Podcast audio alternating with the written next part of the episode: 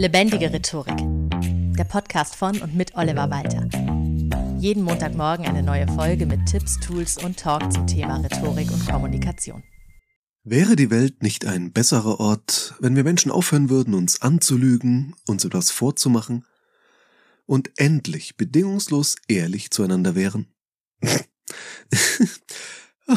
Nein, natürlich nicht. Ein chinesisches Sprichwort lautet, wer die Wahrheit sagt, braucht ein schnelles Pferd. Aber hast du eine Vorstellung, wie teuer so ein Gaul ist? Heute geht es darum, dass es hin und wieder auch völlig okay sein kann, zu lügen, weil die Wahrheit nicht immer die bessere und erst recht nicht die nettere Variante ist. Wer von uns würde denn PolitikerInnen wählen, die immer die Wahrheit sagen? Und in Kontaktanzeigen steht ja fast immer, suche ehrlichen Partner. Aber, wenn man bei der Partnersuche ehrlich wäre, wie übel würde da ein erstes Date ablaufen? Du? Sag mal, warum hast du denn ausgerechnet mich angeschrieben? Naja, also um genau zu sein, habe ich nicht ausgerechnet dich angeschrieben, sondern jede Frau in einem Umkreis von 60 Kilometern zwischen 18 und 45 Jahren.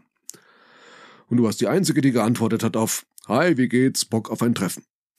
Ich hatte übrigens gehofft, du würdest so aussehen wie auf deinem Profilbild. Und ich hatte gehofft, du würdest nicht so aussehen wie auf deinem Profilbild.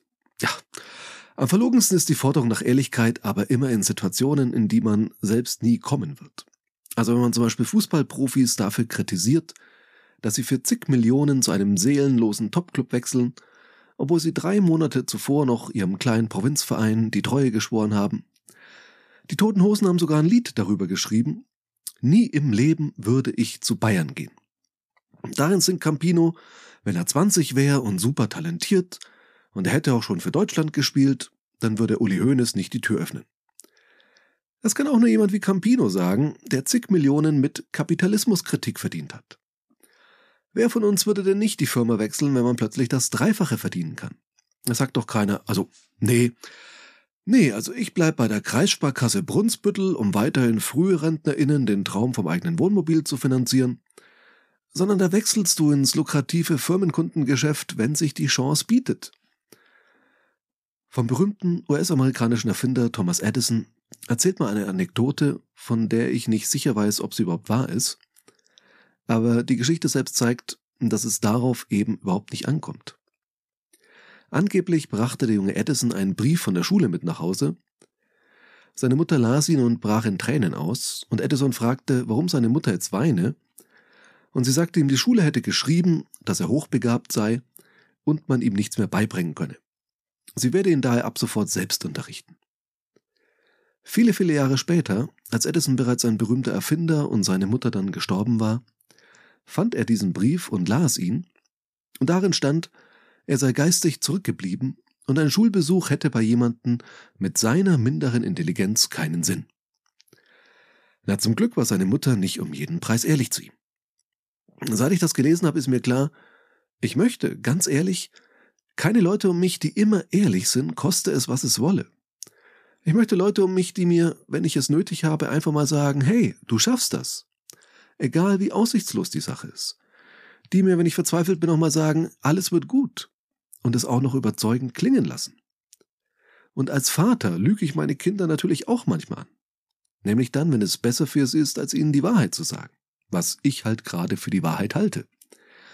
Wenn der Kleine zum Beispiel Astronaut werden will, soll ich ihm dann sagen, dass er dafür eh nur öde physikalische Formeln auswendig lernen muss? Und überhaupt die Chancen, als Deutscher ins Weltall zu fliegen, sind ja auch sehr gering. Und dann mit seiner Kurzsichtigkeit und wo ihn doch schon beim Autofahren schlecht wird. Also, also nee, vergiss es. Konzentrier dich lieber auf eine Karriere als Sparkassenbetriebswirt in Brunsbüttel, da weißt du, was du hast. So grausam könnte ich niemals sein und ihm das so sagen.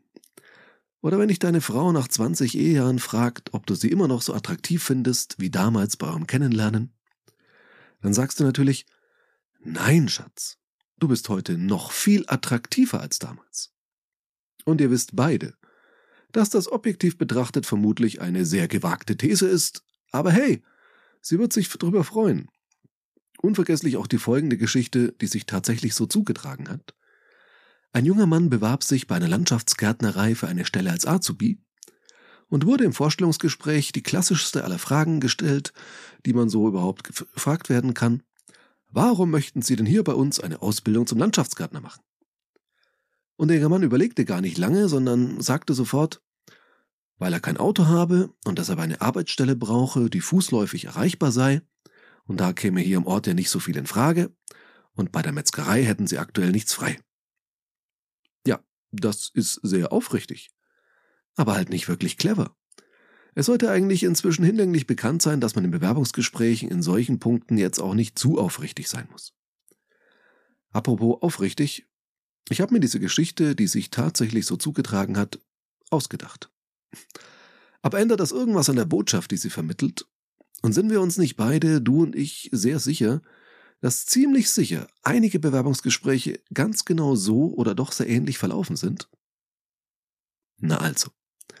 Unter Coaches und Trainern nennt man solche Geschichten Uncle Toms, weil es wohl mal einen Trainer gab, der ständig von seinem Onkel Tom erzählt hat und was dieser Onkel Tom nicht alles erlebt hat. Aber es war alles frei erfunden. Aber es waren alles auch tolle Geschichten, aus denen man ganz, ganz viel lernen konnte. Vielleicht ja gerade, weil sie genau so nie passiert sind. Wahrheit wird manchmal überbewertet. Das lässt sich sogar philosophisch belegen. Weil es um Wahrheit erkennen zu können, neben einer Definition, also im Stile von Wahrheit ist, Übereinstimmung mit den Tatsachen oder sowas in der Art, auch ein sogenanntes Wahrheitskriterium geben muss. Also ein Kriterium, an dem ich erkenne, wann eine Aussage wahr ist und wann nicht. Nur, dass es halt so ein Kriterium nicht gibt. Also nicht allgemeingültig. Es gibt in der Psychologie verschiedene Studien dazu, wann Menschen Dinge für wahr halten. Da gehören so Punkte dazu wie zum Beispiel die Wiederholung einer Aussage. Also wenn du ständig überall hörst, dass Merkel eine Reptiloidin ist, glaubst du das halt irgendwann. Also du und ich jetzt vielleicht nicht, aber erschreckend viele Leute schon. Wenn etwas immer und immer wieder gesagt wird, denken sich die meisten Menschen, da muss doch auch was dran sein. Muss es natürlich nicht.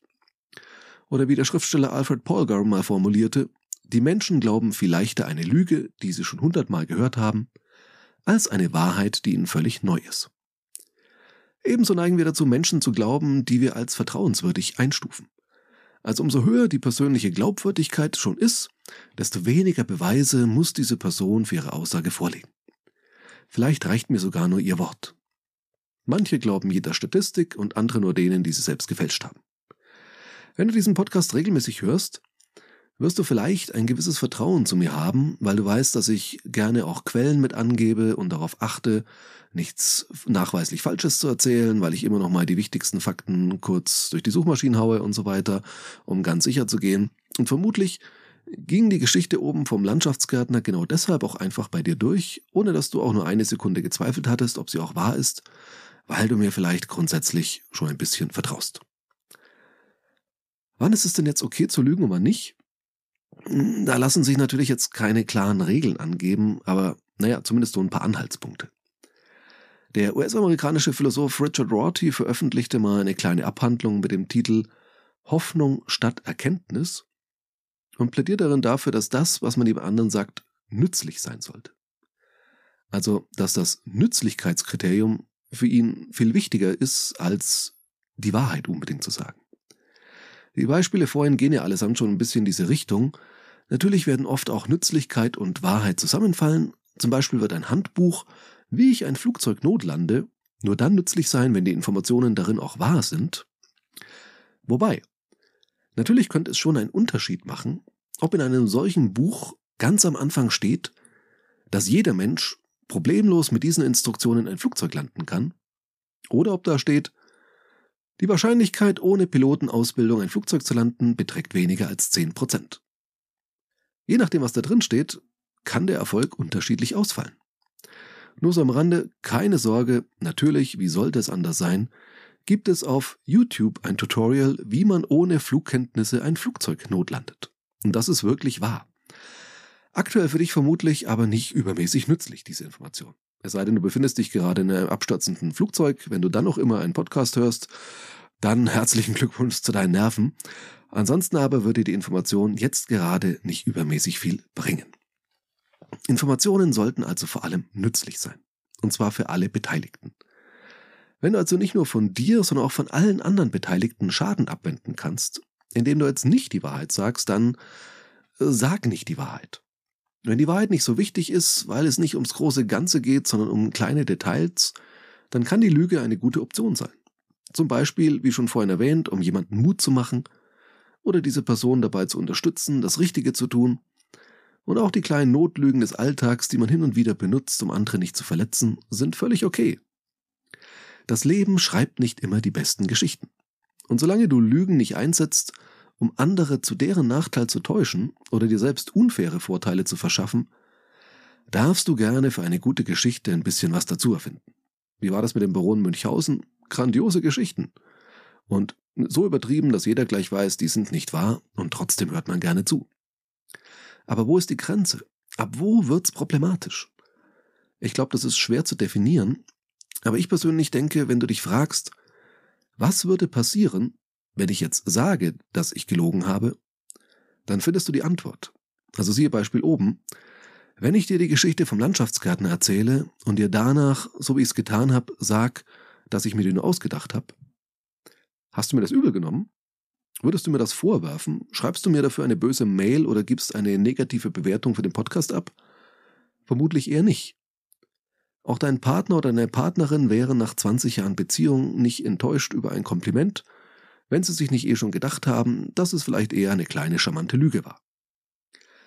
Andererseits mag es aber auch Menschen geben, die sich wünschen würden, dass ihnen der Partner auch nach 20 Ehejahren sowas sagt wie, also du, Schatz, ich liebe dich wirklich über alles, aber die letzten Jahre lässt du dich doch so ein bisschen gehen.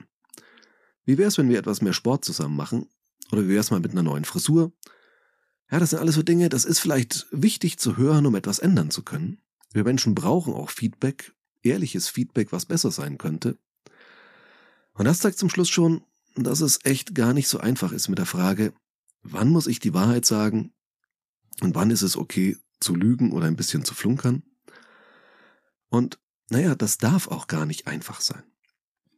Man darf es sich nie leicht machen zu lügen. Im Zweifel bleib lieber bei der Wahrheit. Aber wenn die Lüge für alle Beteiligten die bessere Variante ist, dann seid ihr auch nicht zu fein dafür.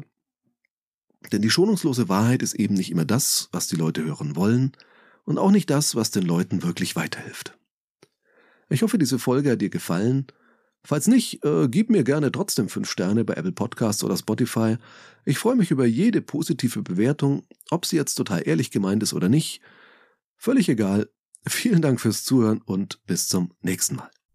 Das war Lebendige Rhetorik, der Podcast von und mit Oliver Walter. Jeden Montagmorgen eine neue Folge mit Tipps, Tools und Talk zum Thema Rhetorik und Kommunikation. Wenn du Oliver Walter als Experten für lebendige Rhetorik buchen möchtest, schau doch mal auf www.walter-oliver.de.